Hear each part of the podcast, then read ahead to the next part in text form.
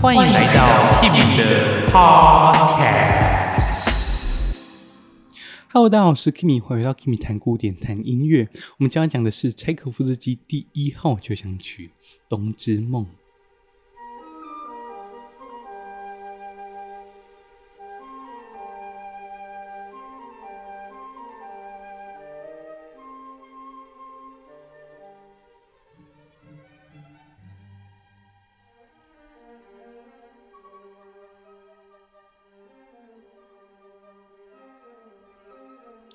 我觉得我们今天要讲的这首交响曲啊，它没有那么多柴可夫斯基他自己的色彩，我觉得有点像是国民乐派的感觉。我觉得这首交响曲应该还是柴可夫斯基他在怎么说，在摸索自己的创作风格的时候所写的作品。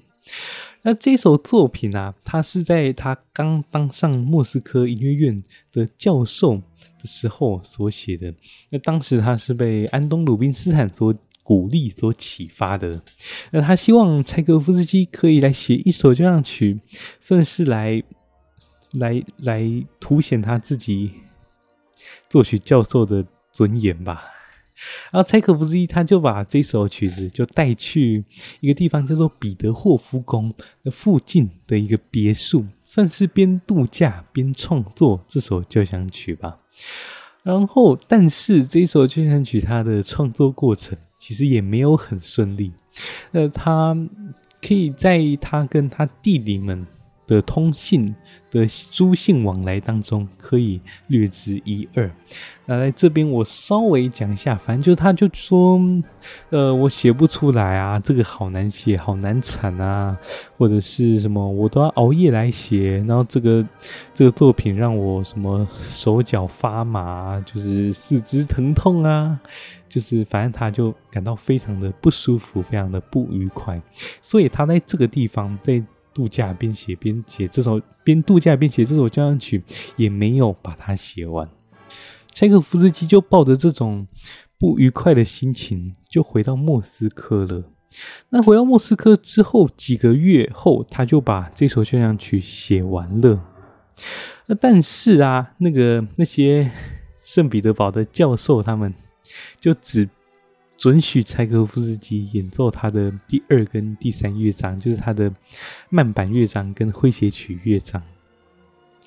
然后，但是在一八六八年的时候，这首交响曲被完整的第一次演奏了。那有些学者会认为说，这个是柴可夫斯基第一号交响曲的第二版，但严格来说，他只是把第一版把它写完而已，所以不算第二版。那他真正大改。修订版就是它的第二版，是在一八七四年的时候，他把它呃改写的。那这个最不一样的地方，就是在它第一乐章的第二主题。我会给你们提弹原来的版本跟它新的版本。那此时你们就可以听，你们就可以知道为什么柴可夫斯基他要做改变了。因为我觉得他改变之后，效果变得蛮好的。好，那我们现在就直接进入到曲子哦。哦，对了，顺带一提，这一首交响曲，柴可夫斯基说这是他最喜欢的交响曲，因为他带着他那些年轻时的回忆，就是他整个人生的职涯刚开始的历程吧。我在想，好，我们就进入到这首曲子。这首曲子它在第一跟第二乐章都有副标题。那第一乐章的标题叫做《旅行的白日梦》，或者叫做什么“冬天旅行的梦想”。那第二乐章叫做“荒凉的地方”，或者是“迷雾的地方”。那等一下我们在听这两个乐章的时候，你们可以感受一下柴可夫斯基为什么要写这个标题。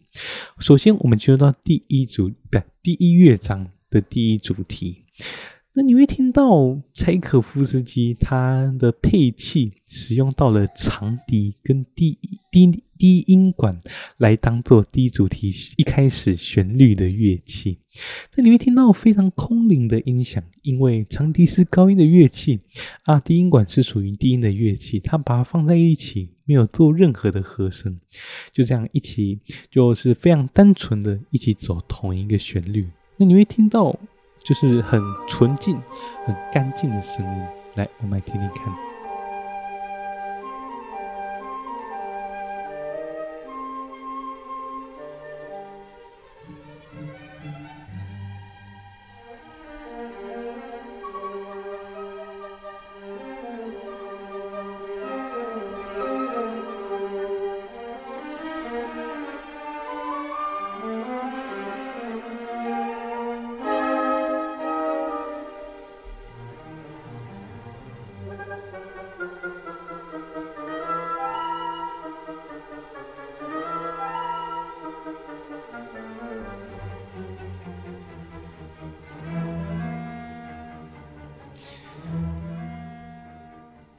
有没有听到一开始那个旋律？滴滴答滴答滴答滴答，它就算在非常的非常圆滑的旋律之下，还是要加一点节奏性的东西，然后下面的弦乐器就会呼应它。接着我们来听一看它所修改的第二乐第二主题。但是我们现在听他一开始失败的第二主题长什么样子？为什么他要改？那听完我相信你们就知道了。我们现在听他一开始写的第二主题。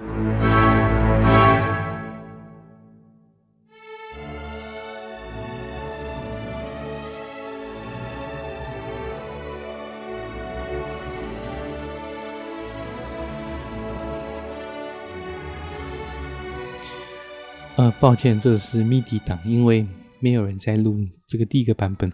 好，趁你们忘记还没忘记的时候，我们来听一看现在修订版的第二主题。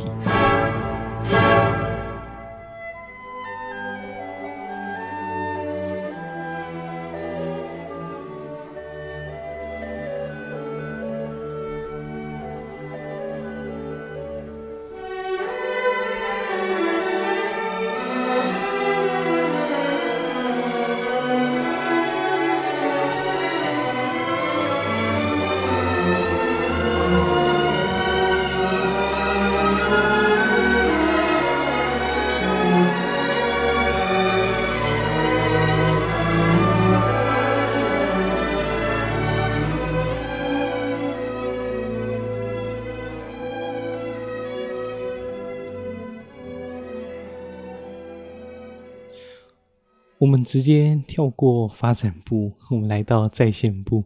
我们来听听看它的发展部怎么接回再现部的。那我觉得这个接的啊，非常的巧妙。你会听到，你看滴哆滴，它会听到完全不一样的和弦，然后滴哆滴，它会接回来 G 小调，然后会有一点神不知鬼不觉的，非常滑顺的转回去。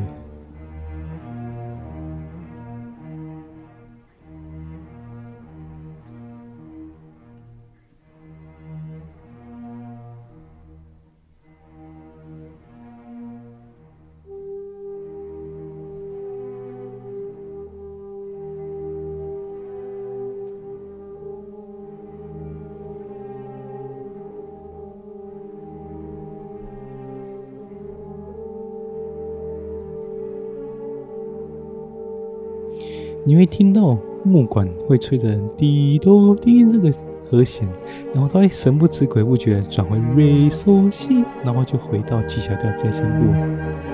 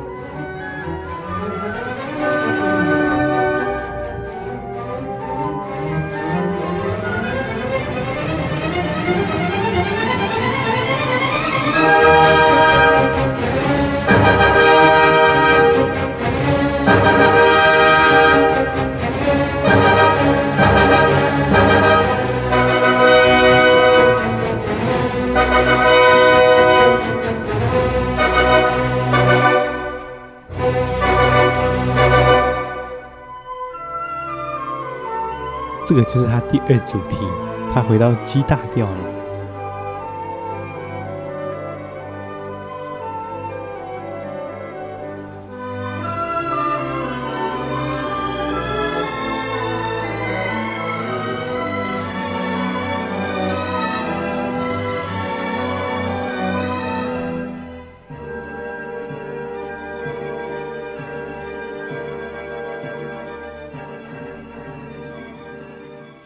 好，那这首交响曲的第一乐章一样，跟我们上次讲第二号交响曲一样，他们都会首尾呼应。还记得上次那个第二号交响曲吗？就是那个一开始法国号序奏那个什么伏尔加河河畔嘛。那今天我们也会听到滴滴答滴哆叮哆滴咚哆哆滴答咚，这个第一主题不是在一开始就出现了吗？这时候我们来听听看它整个乐章的最后。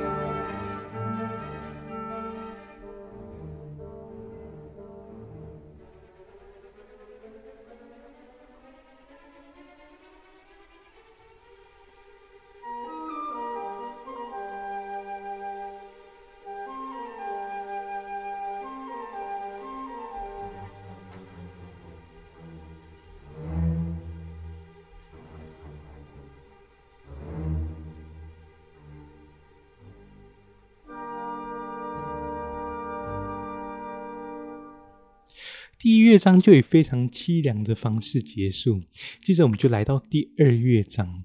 第二乐章的标题是“荒凉之地，迷雾之地”。那这边就感觉被潮湿的雾气包围的感觉。我不知道，那你也看不清楚前面是什么，就像走在森林里面。我们来听听看。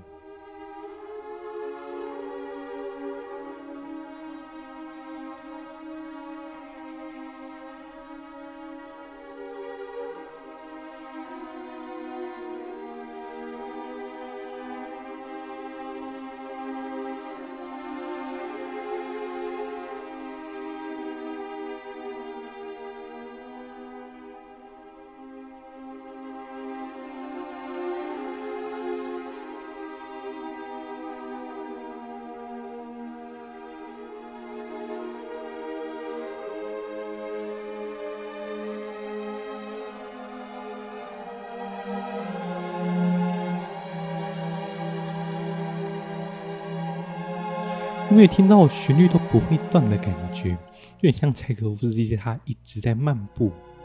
那这个乐章我把它分成一个变奏曲，那你听到这个就是序奏，就很像在铺陈的感觉。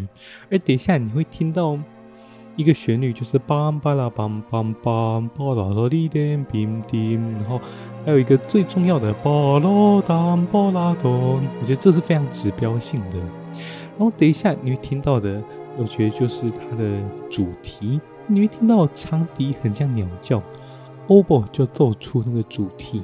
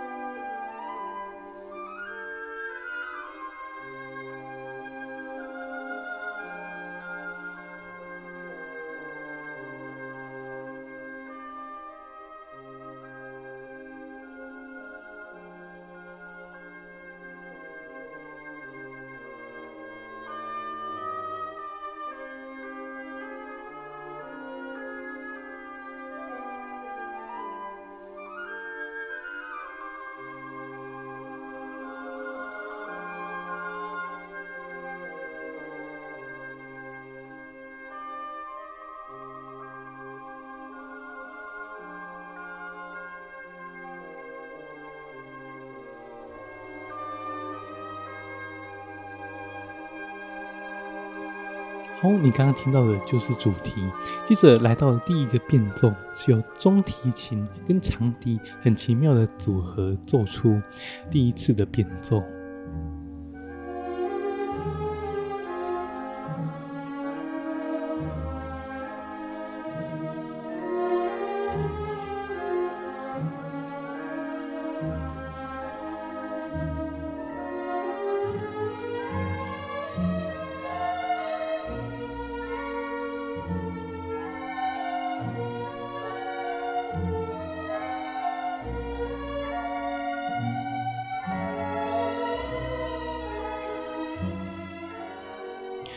我觉得这个变奏曲，我觉得你可以把它视为每个变奏都是一个不一样的场景，不一样的氛围。那那个一样的主题就是柴可夫斯基他自己的内心，所以你会听到主题不变，但是外面其他的那些和声啊，还有那些调或者是伴奏音型的改变，就可以把它视为柴可夫斯基他外面的场景的转变，那接着我们来到了第二个变奏，你们来听听看，这个不一样，我觉得更舒缓吧，你们听听看。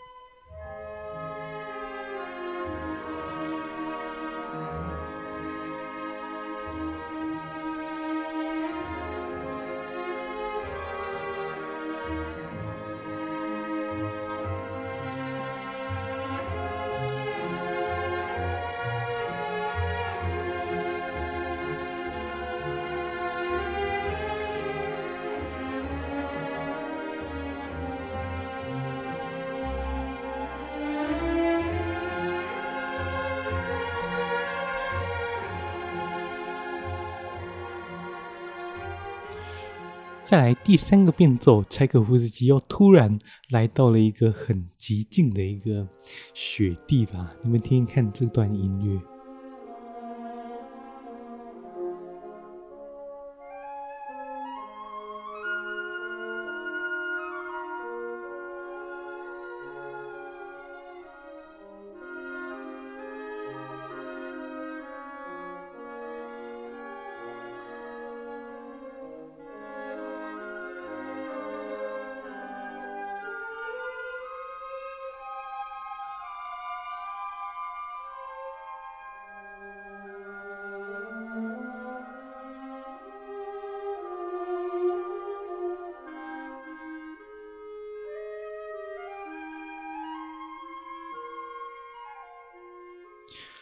再来就到第四个变奏，第四个变奏就有点像是柴可夫斯基他在漫步，你会听到低音弦乐他们在拨弦，嘣恰嘣恰，就是柴可夫斯基的步伐，然后还是奏出有一点点孤单的主题。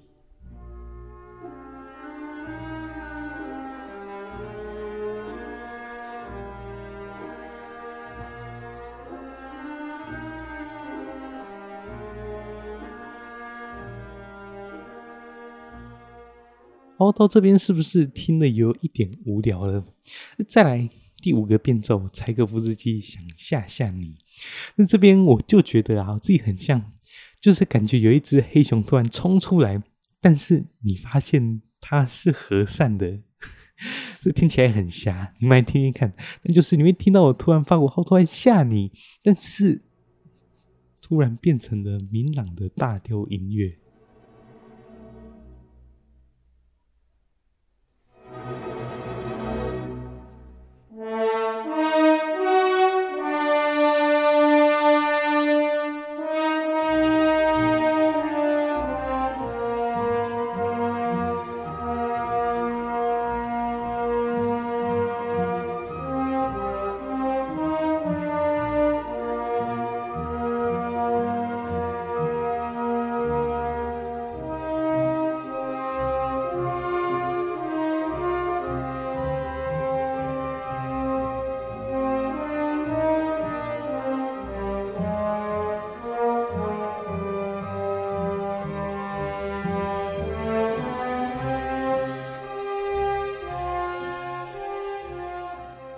接下来我们来听第五变奏的结束，它会接到尾奏。那你们来听一看尾奏它是怎么写的。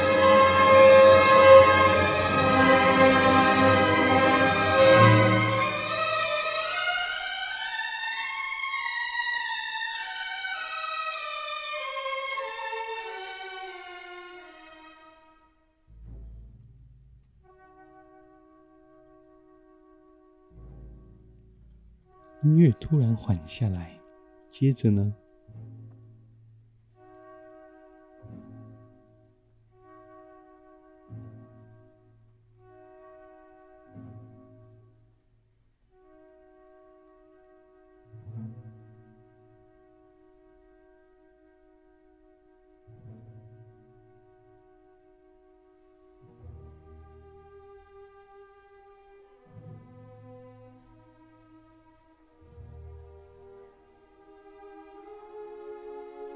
他竟然回到了一开始你被包围在迷雾当中的那个序奏。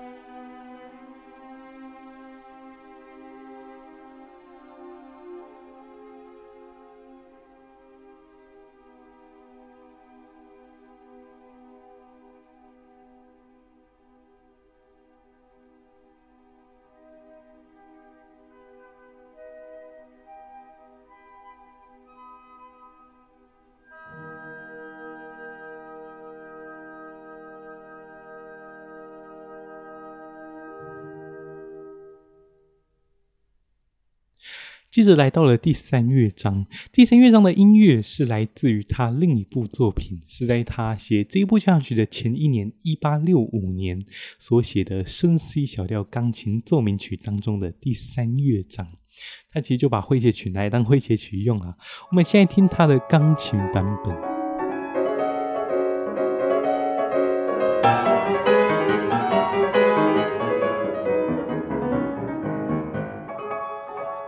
接着，我们来听一看柴可夫斯基他在第一号交响曲的第三乐章所使用到的管弦乐版本。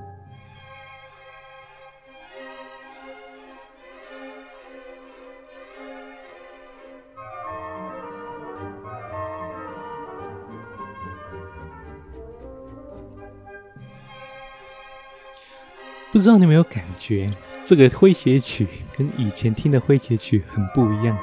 以前我都会说。它就是一直在动，但是你不知道它在动什么。但在这边好像不会，对不对？你还是听得到旋律，然后也不会听到一直很匆忙的弦乐。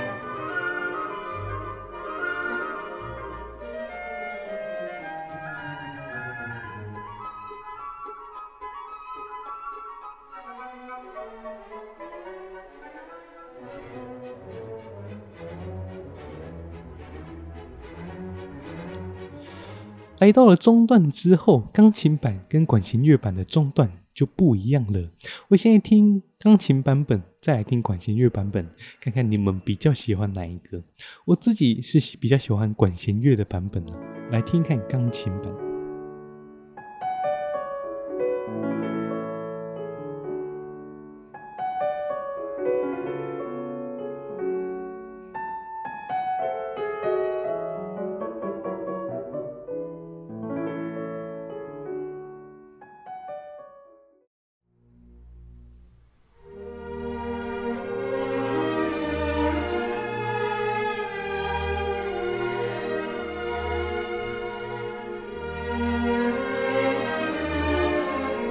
有没有柴可夫斯基的圆舞曲那种 feel？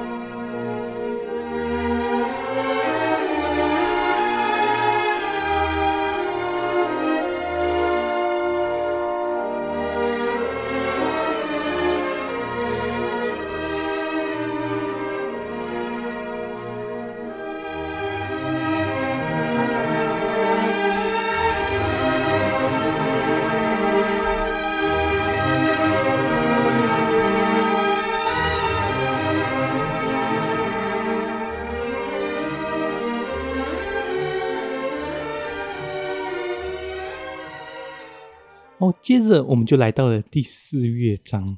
那第四乐章也是使用到了他其他的作品哦。呃，第四乐章使用到的是他为工业展览会开幕所写的清唱剧。那这首曲子在它的开头跟结尾对应到的就是帝后交响曲第四乐章的开头跟结尾。我们现在听听看第一号交响曲第四乐章的开头，反正它开头都是一样的啦。我们到了最后结尾，我们再来对比这两个版本。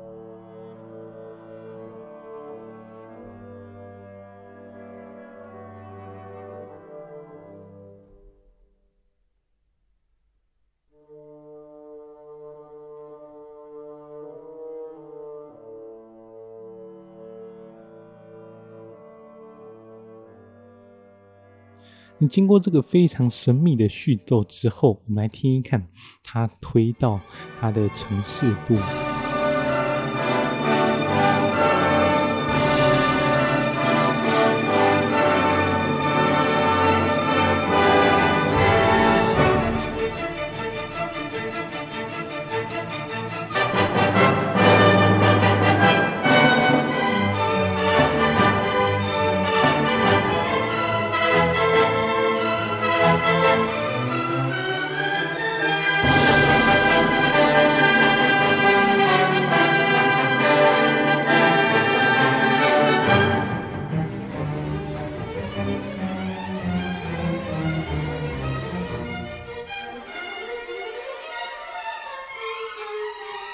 这边柴可夫斯基就开始炫技，他写了一个副歌。接着我们来听一看他的第二主题。第二主题非常的民俗，非常的有草根性，难听一点的话就是很怂。我们来听听看。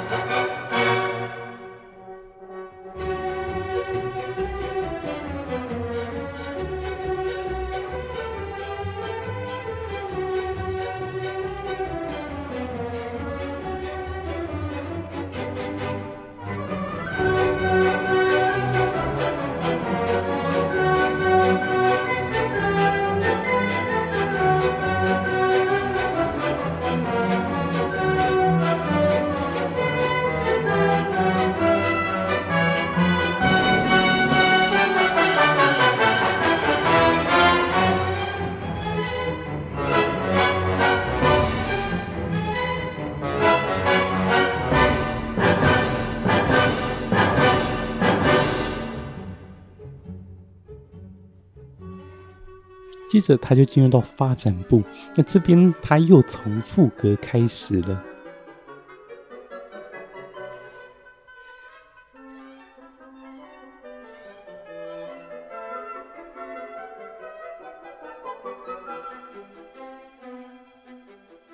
它的发展部推回三线部的方式，就跟序奏推到呈示部的方式差不多。